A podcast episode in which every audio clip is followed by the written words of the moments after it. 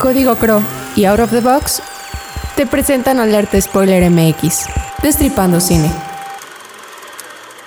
Silencio en set, corre sonido, cámara. Si te gusta ver, hacer, criticar y hablar de cine, te invitamos a que te quedes en Alerta Spoiler. Vamos a destripar lo mejor de la cartelera del streaming disponible en México. Cada 15 días, los spoilers Patricio, Gladys, Andrea y Juanjo te damos la bienvenida. Alerta, spoiler, a continuación. Hola, hola, me da mucho gusto saludarles. Un episodio más, el décimo episodio de Alerta Spoiler MX. Saludo a distancia por primera vez a, a, mis queridos spoilers, segunda vez para Andrea. Y empiezo por ti. ¿Cómo estás, Andrea? Muy bien, gracias, Juanjo. Te extrañamos aquí presente, en cuerpo presente, pero te vemos la cara. Con eso es suficiente. Ya sabes que la, la pandemia nos ha orillado a este tipo de tecnologías, las cuales han funcionado bastante bien. Estoy sorprendido.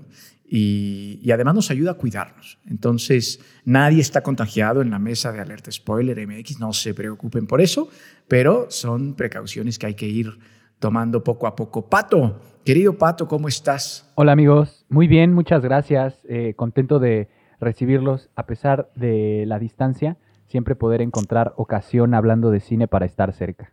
Siempre para, para, para siempre hablar de cine. Gladys, ¿Cómo estás? ¿Cómo van los proyectos? ¿Cómo va todo? Hola Juanjo, pues todo bien, aquí cerrando convocatorias, a ver si nos va bien y podemos hacer más cine este año, que yo creo que se va a lograr. Mira, seguro nos va a ir bien. Ahí vi, vi mi nombre en la carpeta, como que, como que, se metió mi nombre, se quiso meter, entonces vamos a ver qué, qué termina sucediendo, ¿no? Vas a ver que sí, vamos a hacer los Cenicientas de Querétaro. Eso, muy bien. Sin más, vamos a escuchar la cápsula de Rapera a los 40. Any more thought on what kind of play we want to write? Remember, if you put in nothing, it'll be nothing. Like your career?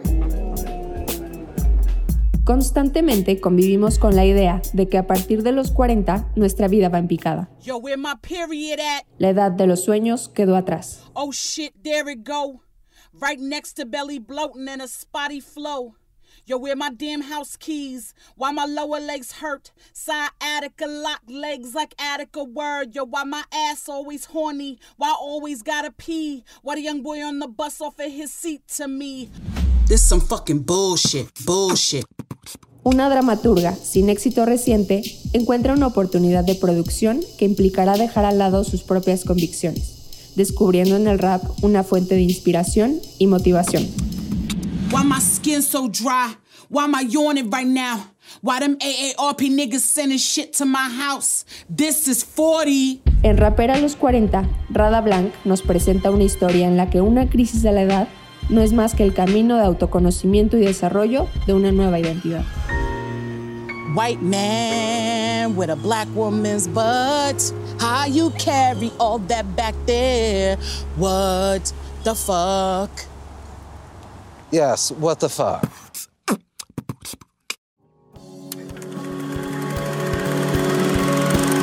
Código Crow es el periódico que te dará las noticias que necesitas para estar actualizado y poder opinar, criticar y decidir acerca de política, economía, contexto social y por supuesto cultura. Y la forma en su conjunto es la consumación del más perfecto equilibrio. ¿Y sabes qué es lo mejor?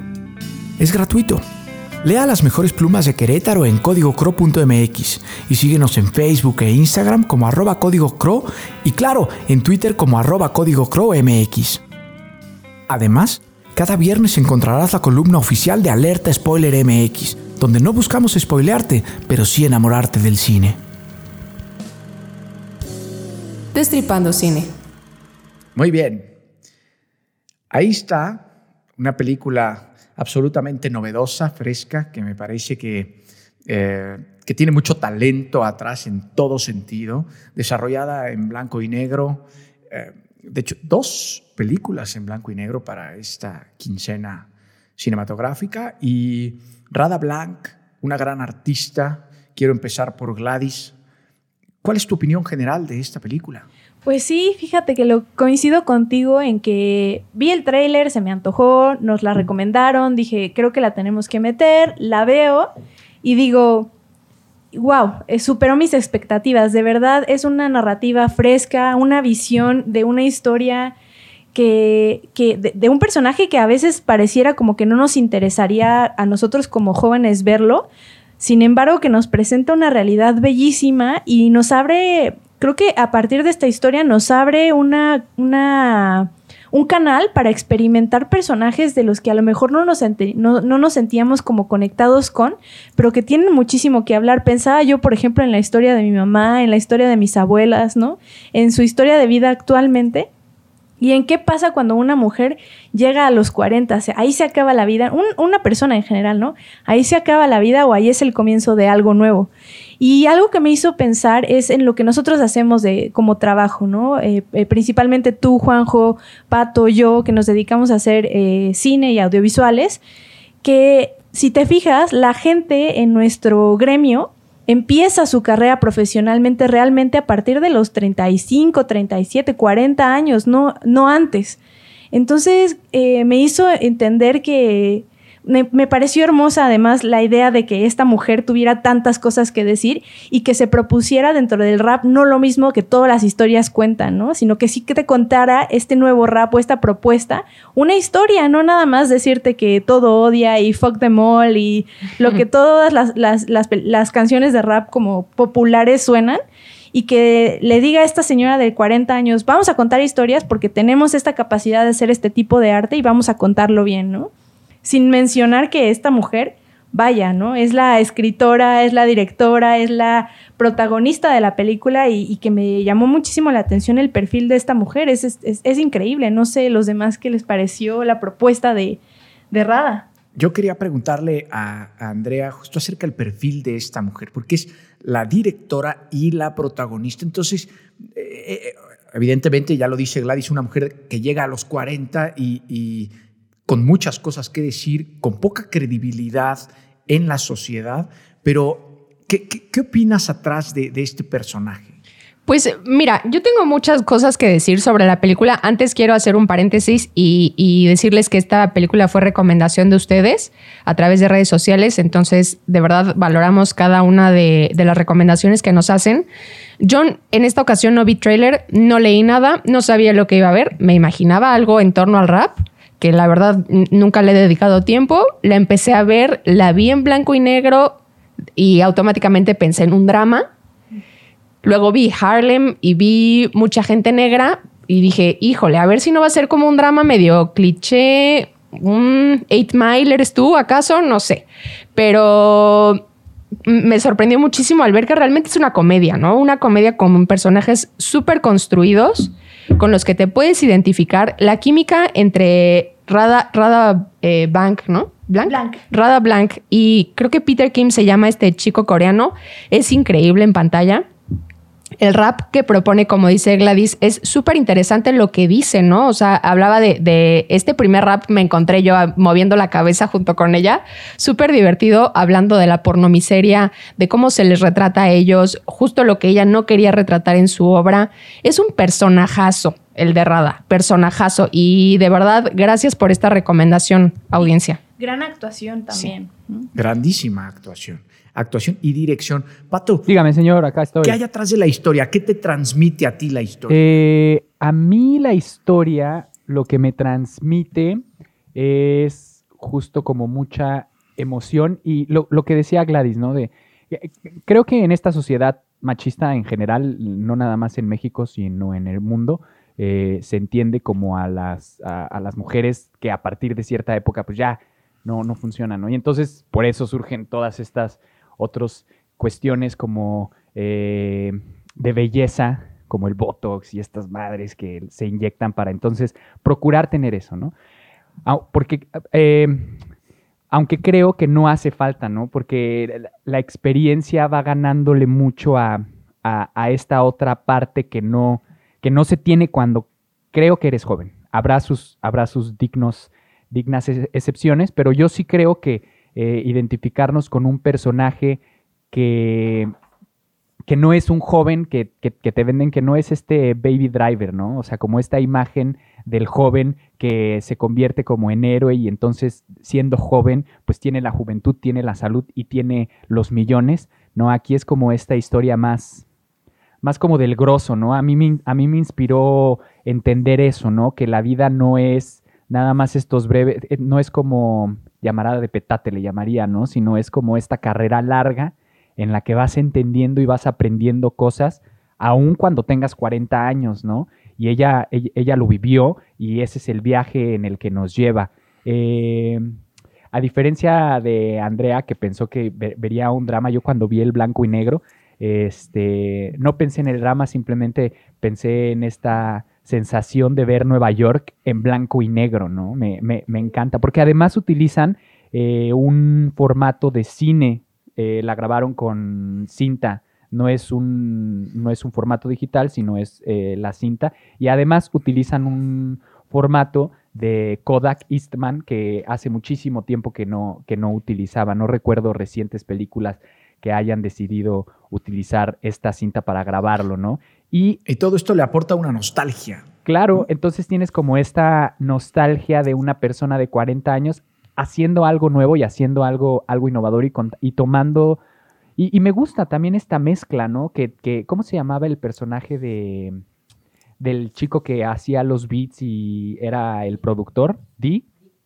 Me gusta como esa mezcla de todo este conocimiento y toda esta experiencia con esta forma y este lenguaje que es el rap a través de los ritmos para comunicar todas estas, estas ideas. Y es súper es súper válido encontrarte eh, a los 40 descubriendo mundos nuevos, supongo, ya llegaremos a los 40, pero Gladys, te escucho. Sí, me parece lo que decía Pato sobre el formato en blanco y negro, me recordó un poco al infiltrado del Ku Klux Klan, de Spike Lee, como en ese tipo de narrativa en la que mezcla, o sea, yo sé que el infiltrado de Ku Klux Klan no está en blanco y negro, pero el cómo presenta los extractos de su obra, el cómo presenta cuando van en el coche y llegan con, a este lugar en donde están las guerras de rap, pero de solo mujeres. Eh, la forma en cómo maneja la cámara y en cómo maneja los personajes que a veces parecen graciosos, creo que sí está muy inspirada ya en Spike Lee, porque por ejemplo este rap que hace de el, hombre blanco con culo de negro, que me pareció brillante, tiene esos momentos que, son muy Spike Lee o muy inspirados a la Spike Lee, y creo que es una, es una directora que nos puede presentar joyas y que deberíamos de estarle siguiendo la pista. Es algo que no deberíamos de dejar de hacer porque sí tiene una visión fresca y tiene algo que presentar a pesar de lo que muchos puedan decir, a sus 40 años, mucho mejor que propuestas de jóvenes. ¿eh? Creo que la experiencia sí te da esa, esa capacidad y el también ver mucho cine y te, da esa capacidad de poder experimentar el grado que hace ella. Y otra cosa que me gustaría mencionar es que eh, me pareció, no sé si es real o no, pero me pareció brillante el entender que del, del, o sea, de Hollywood a la calle hay un solo paso, ¿no? O sea, ella llegó a Broadway, bueno, no es, Hollywood, pero llegó a Broadway, pero también está rapeando en, en las calles, ¿no? O sea, ¿cuál es la distancia entre tu sueño? Pues el que estés dispuesto a estar ahí, estar ahí, estar ahí. Y creo que sí es real, que para entrar a Broadway, pues es empezar en los, en los teatros de, 4x4 hasta que un día escribes algo que te lleva al estrellato. Y eso no quiere decir que te vaya a hacer sentir bien porque estás comprándote ante... Te estás vendiendo. Te estás vendiendo ante, el, que es lo, de lo que habla la película de la gentrificación, de empezar a escribir sobre lo que quieren los blancos que escribas, ¿no? Y es, esa es otra parte que es muy brillante del guion, que no hemos hablado del guion, que es que habla de todas estas cosas que son paradigmas que se crean y que ella está diciendo, bueno, pues yo lo voy a meter en mi guion, pero no estoy queriendo meterlo y, lo lleva a una proporción casi hasta de metacine, ¿no? Hasta de, pues de una cuestión de, ir más allá del guion para ponerlo en la realidad. De acuerdo. Andrea. Justo quería ya eh, ahondar un poco en este tema que ya saca Gladys a, colación del guion. Y si bien es una comedia que, no, es mi género predilecto, creo que no es una comedia menor, ¿no? Toca temas súper interesantes como el autoconocimiento, la identidad, la reivindicación de las pasiones, ¿no? vemos en estos chicos que son sus alumnos como los ojos de la admiración, ¿no? Que ella realmente ya no tenía en sí misma, ¿no? Ella ya estaba perdida y creo que en ese sentido yo me logré identificar un poco, aunque digo, todavía me faltan algunos años para los 40, así, hay, como ciertas edades en las que uno pasa por una crisis y cree que la vida ya se la acabó, ¿no? O sea, es como que yo pensaba, no manches, tengo 27 años y no he hecho nada, ¿no? Y ya decías como, no, pues ya desperdicié mi vida, ¿no? Y creo que era un poco lo que ella sentía, pero estos chicos como que todavía rescataban esto de eres muy chida, ¿no? Puedes hacer cosas muy chingonas, dale. No, o sea, es súper fresca, súper inspiradora. Y feminista, porque aparte estamos en el mes de la mujer, ¿no? Por eso tenemos dos directoras ahorita. Yo sabía, yo sabía que por eso Gladys también iba, iba a aplaudir esta obra. Yo- Eh, Yo, yo creo que, dígame, dígame, Pato. que esa idea de la, de la que habla Andy es más bien como la idea que te vende la sociedad, ¿no? De, de- de- de juventud, belleza y young forever, ¿no? O sea, como ser y, y siempre estar fresco y siempre ser novedoso y cuando hay también belleza como en esta introspección y en estas crisis, que a mí los momentos que más me gustaron era cuando ella, y creo que al personaje también, los momentos de crisis, ¿no? Cuando ella se sentía completamente hasta abajo en el piso y de repente como que despertaba y empezaba a rapear, ¿no? Y hacía estas cosas maravillosas de lo que sentía y lo que estaba viviendo como a su alrededor. Y entonces eh, creo, creo que tenemos que voltear a, a- a ver eso, ¿no? O sea, la vida no es todo el tiempo como este viaje en un carro de Barbie, ¿no? Con Ken al lado. No, aparte es brillante como lo dice al final, ¿no? Cuando está parada enfrente en la, este, en la Oh, wow, inauguración de su obra y les dice a todos los, que aparte toda la audiencia, a excepción de sus alumnos, eran como viejitos blancos, ¿no? Así les los regaña y les dice, y no quiero pertenecer a, no, no quiero ser parte de esto, renuncia a mí y ahí los dejo, y mic drop, ¿no? Genial, genial. Puntualmente se trata de una, una mujer que creo que narra mucho de su vida. Ella antes escribía teatro, pero no creo que lo haya dejado de hacer. Producía cine, no dirigía. Dirigió una película de, de- de televisión, pues para la televisión, y esta es su primera obra como tal cinematográfica. Entonces estamos frente a una persona que después de los 40 se renueva y, y- y- y de esta forma te va narrando cómo la frescura llega cuando pues, pues- pues menos la esperas y quizá con cosas como el rap, donde pues, pues, no puede ser no, no tan bien visto o, o no tan común vis- comúnmente visto en, en- en personas de esta edad. ¿no? Eh, Y en una mujer. y en una mujer, y además, sí, exacto, en una Y en sociedad una mujer donde... afrodescendiente. Eh, ¿no? no, y frente a una sociedad sí. Bueno, ya tenía un estatus. Por eso, eh, por- e- co- con esta idea de- del racismo y, ¿sabes? Sí, pero el rap sí ha pertenecido No, pero del estatus yo hablo de ella ya tenía un, un bagaje de escritora que la, eh, la posicionaba, ¿no? Muchos años atrás como, oye, no, pues es que tú tienes que escribir esto, ¿no? Decía, pues, pues es que no, yo, yo, yo me puedo ir así a este lado, porque es lo que quiero, ¿no? Ta- tampoco olvidemos a sus alumnos de la secundaria, me parece que es una secundaria, ¿no? Sí, parece. Y, y toda esta rebeldía y todo de, de alumnos que además no se encuentran en la vida, ¿no? Que es un poco lo que dice Andrea. No, y además está muy chido, o sea, como que darle este valor al rap, ¿no? Porque, digo, te ponen el antecedente de que ella es escritora, ¿no? Entonces, tiene conocimiento de versa, de verso, de prosa, de, de diferentes elementos y, los traslada al rap y es, se dicen cosas chidas en el rap, ¿no? Yo no, nunca le había dedicado tiempo al rap y, digo, no sé si el rap realmente sea así, pero... La mayoría sí dice pura tontería, pero de repente sí te encuentras. Yo creo que ahorita hay un resurgir en el rap que sí se retoma a contar historias nuevamente. Y, y creo que esto es también inspiración de, de Rada, ¿no? Porque Claro. sí hubo mucho tiempo en el que el rap lo perdió y era nada más mueve el culo y algo así al reggaetón. Y se está retomando. Y aquí en Querétaro además hay una gran cantidad de personas que se están dedicando a hacer freestyle y empezar proyectos de rap que valdría la pena que investigaran, ¿eh? Porque hay mucha gente aquí haciéndolo. Muy bien, la, la- la crítica social está en todos lados, eso está, está clarísimo. Porque además viene de- co- como de un, no necesariamente tiene que venir de un contexto social específico, pero sí... eh, De ahí nace. De, de ahí nace y creo que lo, lo que decía con estas escenas de la, del personaje principal cuando estaba hasta el piso, pues es cantar desde ahí, ¿no? Escuchar esa voz que viene desde esa como ese coraje, impotencia an- an- ante el, ante el mundo, pero lo, lo transformas como en líricas y entonces se vuelven poderosas, ¿no? Esas, esas, ese, ese fraseo, esa forma de decirlo y los versos, ¿no? Creo que esa es la mejor arma. Se vuelven banderas. Ajá. Pasemos a, a las estrellas, Vamos a las estrellas. queridos, para, para ir avanzando en el episodio. Andrea, 5 de 5. Súper fresca, no le veo ningún pero. Me divertí mucho viéndola. Me inspiró, que eso no es algo menor en una película. 5 de 5. Rosalío, muy bien. Pato, Igual, un Rosalío me parece también súper fresca. la manera, esos encuadres que te mete como entre la historia, que de repente te sacan que son a color y de- de- me gustó mucho como la propuesta narrativa, visual y, y las actuaciones también me parecieron el mensaje. Muy bien. Gladys. Igual 5 de 5. Fresquísima, de verdad. Yo sí le voy a seguir la, la, la huella a esta mujer porque me gustó muchísimo su propuesta. Muy bien. Yo también le voy a seguir la huella a esta mujer. Yo no le voy a dar 5. Ay, típico. 4.5 de 5. Solo porque, y solo y únicamente porque, tuvo momentos en donde me aburrió un poco.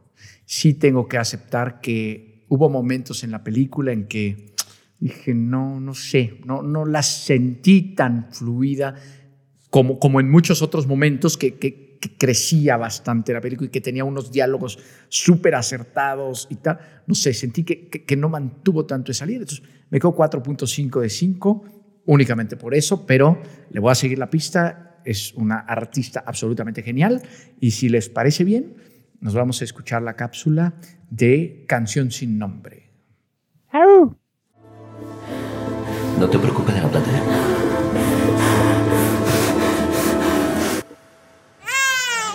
Niña.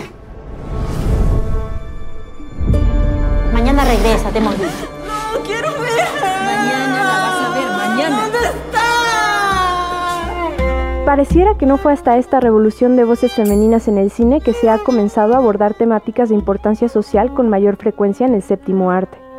Y tal es el caso de Canción sin nombre, ópera prima de la directora peruana Melina León, historia que relata los secuestros de recién nacidos en el Perú de los años 80. Quiero denunciar. Me han robado a mi hija. ¿Edad? 20. Ah, hola. Feo cómo era nuestra hija. Tengo que hablar con un periodista. ¿Tu caso cómo fue? La cinta se sostiene en brillantes formas de utilizar la imagen para contar la historia, y aunque los personajes se ubican en décadas pasadas, se sienten contemporáneos y frescos. Lo vamos a encontrar, te lo prometo. Relatada en blanco y negro, Canción sin nombre es de esas películas que nos cuentan de nuestro ayer, nuestro hoy, y si no hacemos algo pronto, también nuestro mañana.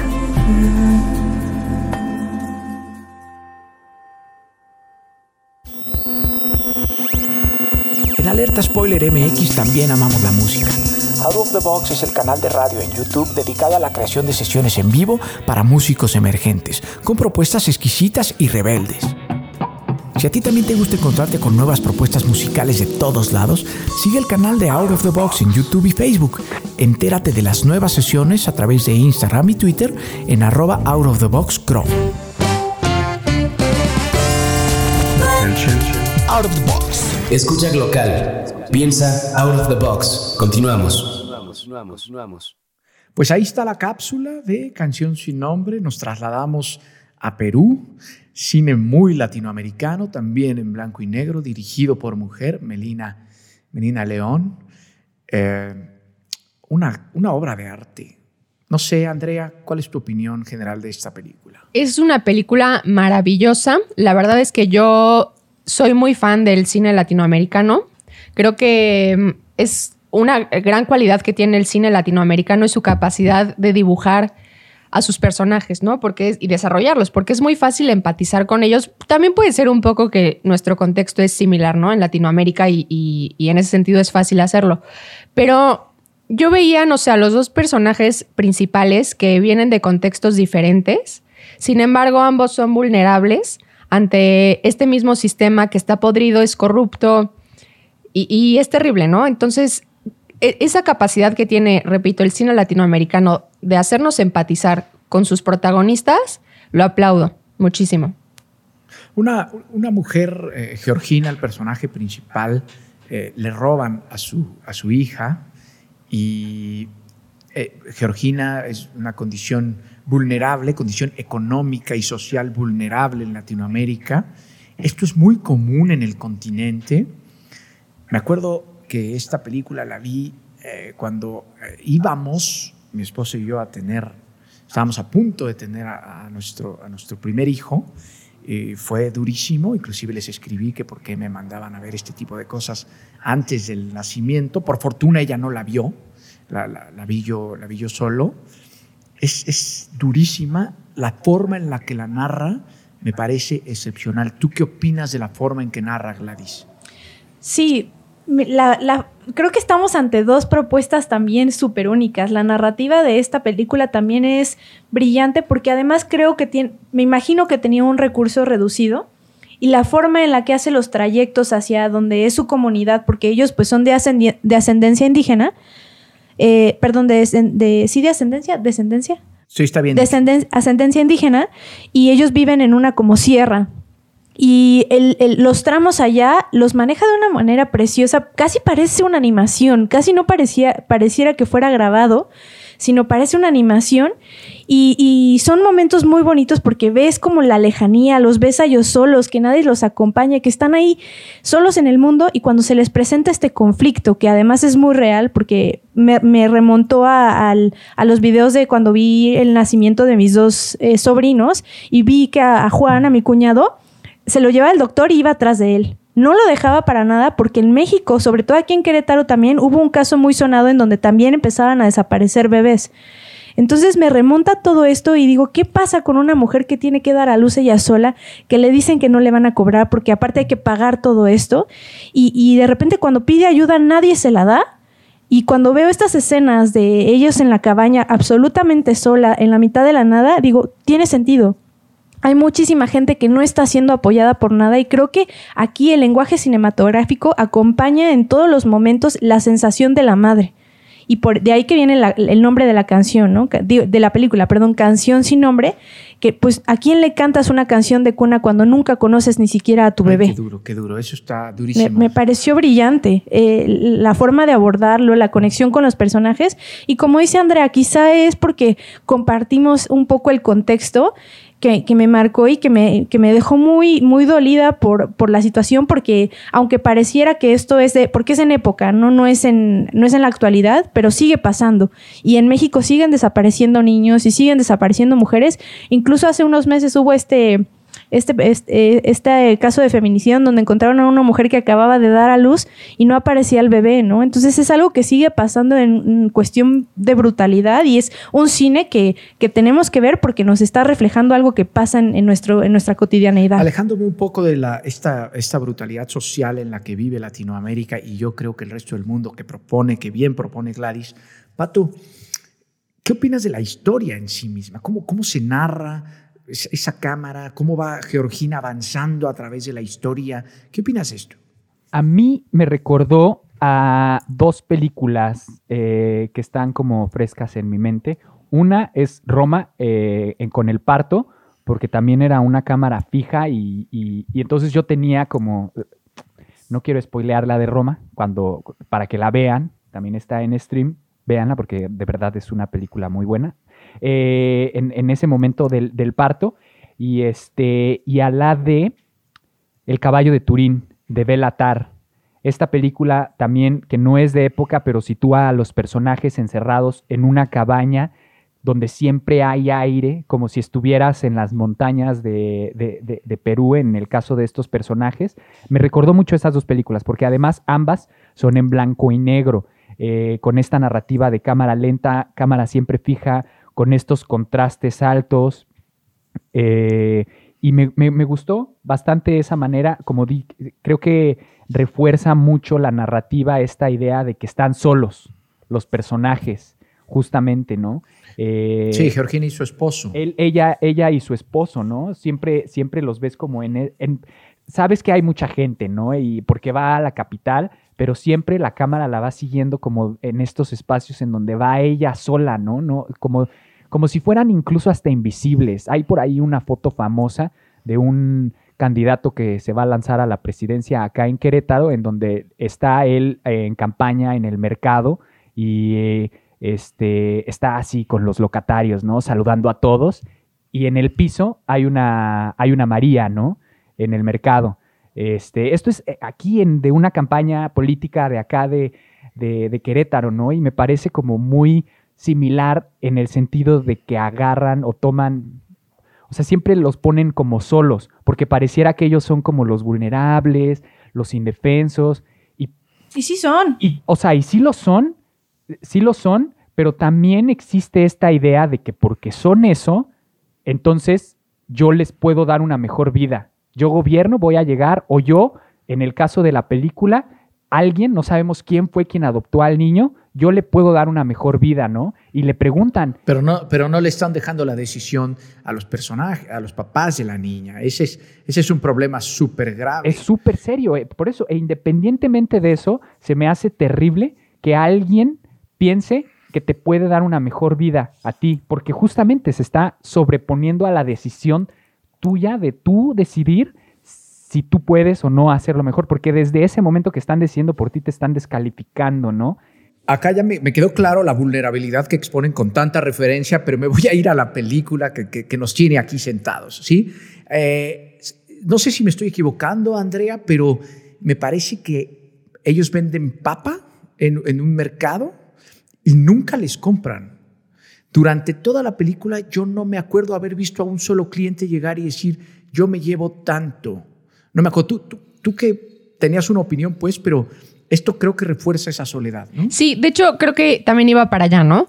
Eh, si bien la película se centra en una problemática en específico que pues es el, tráfico de, de los menores, pero de una manera muy sutil también nos deja ver el contexto en general de este Perú del 88, ¿no? Que hay malestar social, hay inflación, hay ataques terroristas, creo que este grupo terrorista se llamaba Sendero Luminoso y este... Y, y- y es como, nada más te lo dibujo de fondo, ¿no? O sea, como, ajá, como estos toques de la homofobia exactamente, ¿no? Este toque de queda que, que lo veo así como, o sea, sí me deja dibujar, sí me deja ver cómo es el Perú en torno a estos personajes, ¿no? Y, y creo que también lo deja ver con, con la cámara, porque no sé si se dieron cuenta que en muchas escenas había como poca profundidad de campo, ¿no? Entonces yo veía como lo que quiere retratar principalmente eh, la directora, y pero de fondo veo que algo pasa, ¿no? No, no, no me queda claro qué está pasando, pero sé que algo está pasando atrás. Y creo que es lo mismo que pasa con la narrativa, ¿no? O sea, hay un problema principal, pero te dibujo que hay otros problemas detrás, ¿no? Que creo ¿Qué que eso es algo personaje? Perdón. que creo. perdón. Ah, adelante. ¿Qué opinan del personaje del periodista y su pareja cubana?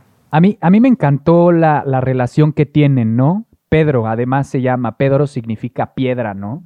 Este, en, en latín, y es como, y él se mostraba como esta figura siempre eh, serena, con su cigarro, y el otro es como mucho más abierto porque además es actor, y al final la manera en la que, le, en la, en la que lo defiende y lo cuida es esta, esta despedida en la que no le da explicaciones, simplemente le dice, ya no, ya no nos vamos a ver, aquí se acaba esto, punto, ¿no? Tan, tan firme como esta, como su nombre, ¿no? De, de, de- de- Y que era piedra. para protegerlo, ¿no? Era, era para protegerlo, no era otra cosa que un, que un acto como de, de amor realmente. Pero enfocándolo más en la historia de la per- del personaje principal, creo que el- el- la historia del, del periodista tiene que ver con que todo el foco de atención estaba en todo lo demás que mencionaban tú y Andrea, ¿no? Que es en el contexto social, eso es lo que importa.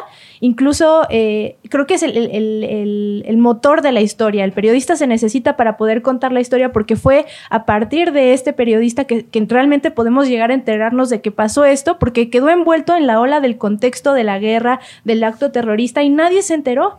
Y creo que eh, lo utilizan el contexto del periodista como una persona que fue siempre, es igual que ella, también él es muy solitario, entonces por eso puede conectar con ellas y no solo con una sola, sino que se da enterando que hay más cosas y hay que hay más mujeres, pero él decide como, pues a mí me tocó vivir en mi soledad y cómo puedo ayudar a estas mujeres a partir de esto. Empieza su lucha, pero después tiene que renunciar a ello e irse y dejarlo porque para poder estar, para que la persona que ama pueda estar bien, tienen que estar solos.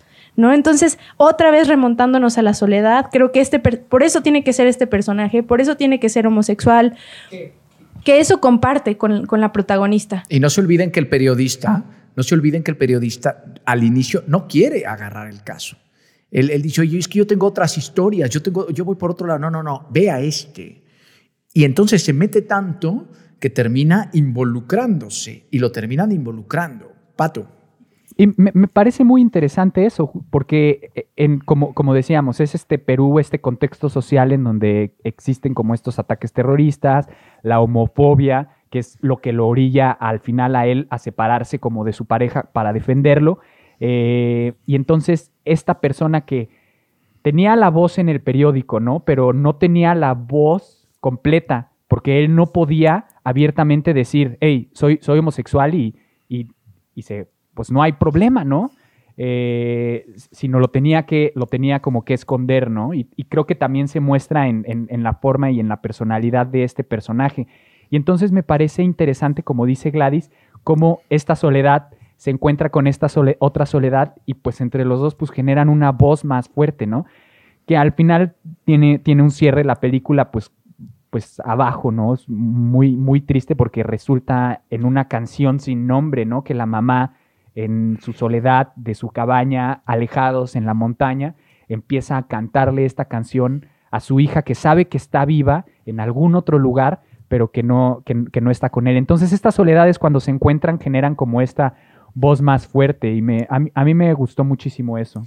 Gladys. Creo que me gustaría como mencionar que a, a pesar de que esta es una historia de época y que comparte lo de, como decía Pato con Roma, de que nos pintan el contexto, pero la historia es otra, es la historia de estas mujeres como en vulnerabilidad, no podemos olvidar que esto sigue pasando de, de decidir por, por- las mujeres, ¿no? Hay muchos casos en las sierras aquí en México en donde los médicos están decidiendo ligarle las trompas a las indígenas para que dejen de tener hijos. Entonces, es- a pesar de que es una película de, de época, sigue siendo un tema actual que tenemos que revisar y que eso es lo, este es, eso es lo que hace el buen cine. ¿Sabe? Nos deja pensando y cómo podemos aplicarlo en el contexto real y cómo podemos empezar a cambiar esos paradigmas y empezar a luchar en pro de ello. Yo estoy seguro que la película va a envejecer muy bien, justo por todo esto que, que están diciendo. A mí eh, iba yo a castigar en las estrellas por el personaje del periodista y su relación con el cubano, pero justo por lo que dicen Andrea y Pato, que al final él defiende a la persona yéndose a la soledad, es decir, dejándolo ir para salvarle así la vida, está absolutamente justificado. A partir de este momento no hay que castigar estrella alguna ahí y fabuloso. Pato, para cerrar. Rapidísimo con lo de las papas que venden. Curiosamente, en la película de Bella Tarde, el caballo de Turín, lo único que comen estos dos personajes, véanla, son papas. Y también e- es, es un elemento bastante simbólico dentro de la película de, de Belatar, ¿no? Eh, Pero, pero me eso, pareció eso muy... no puedo yo decir que tenga una relación. No, no ¿eh? Me necesariamente, no difícil. necesariamente, pero, pero curiosamente en las dos películas, este, pues está el elemento de, la, de las papas, ¿no? También en El Marciano y tampoco tiene nada Sí, que ver. ¿no? en, Pero muchos en la- muchas películas de la guerra mundial comen papa porque era lo que comían. Pues, Los espigadores y yo. Ya lo verán, ya lo verán y me dirán, es que este es en blanco y negro. Sí. Yo la voy a ver, la voy a ver para pensarlo. Lo Muy voy a- bien. Te voy a hacer caso, Pato. Jóvenes, eh, Gladys, tus estrellas. Yo le doy 5 de 5. Creo que es una ópera prima y me pareció preciosa. De verdad, una película de importancia y además no solo importancia histórica, sino importancia del contexto actual. Véanla, preciosa. Suponemos que para este episodio ya la vieron, la- la- que la audiencia ya la vio, si no. Ah, bueno. eh, los, que, no la han visto, pues que, que- que la vean. Andrea. Igual, un Rosalío Solano, 5 de 5, porque, eh, no sé, creo que mostró un total dominio del lenguaje cinematográfico. Sin muchi- necesidad de muchísimo diálogo, cuenta una historia muy poderosa. Muy bien, Pato. Rosalío Solano, también porque supieron cómo acomodar la cámara para viajar con estas personas y tenernos con ellas en, en sus, dentro de sus sentimientos.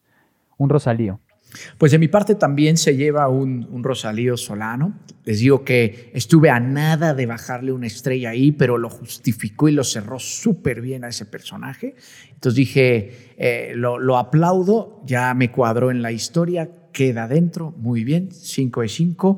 Y Andrea, cuéntanos qué vamos a ver dentro de estos 15 días que siguen. Pues ahora las, las siguientes dos películas, una también, digo, ya, ya la habíamos elegido, pero coincidió con una recomendación que nos hicieron en redes sociales, que es eh, Fragmentos de una mujer, disponible en Netflix. Aprovechen que ahorita me parece que tiene algunas nominaciones, ¿no? Para Globo de Oro y ya ustedes eh, dirán si son merecidas o no.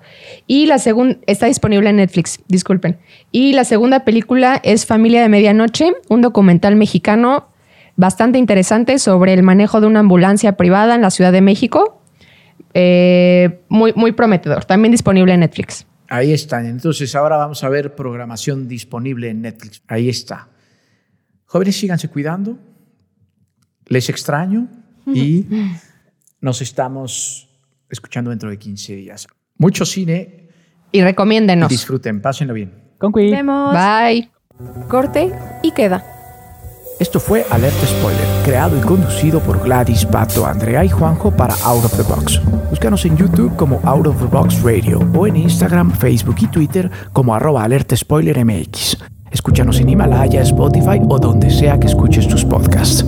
Alerta Spoiler terminada.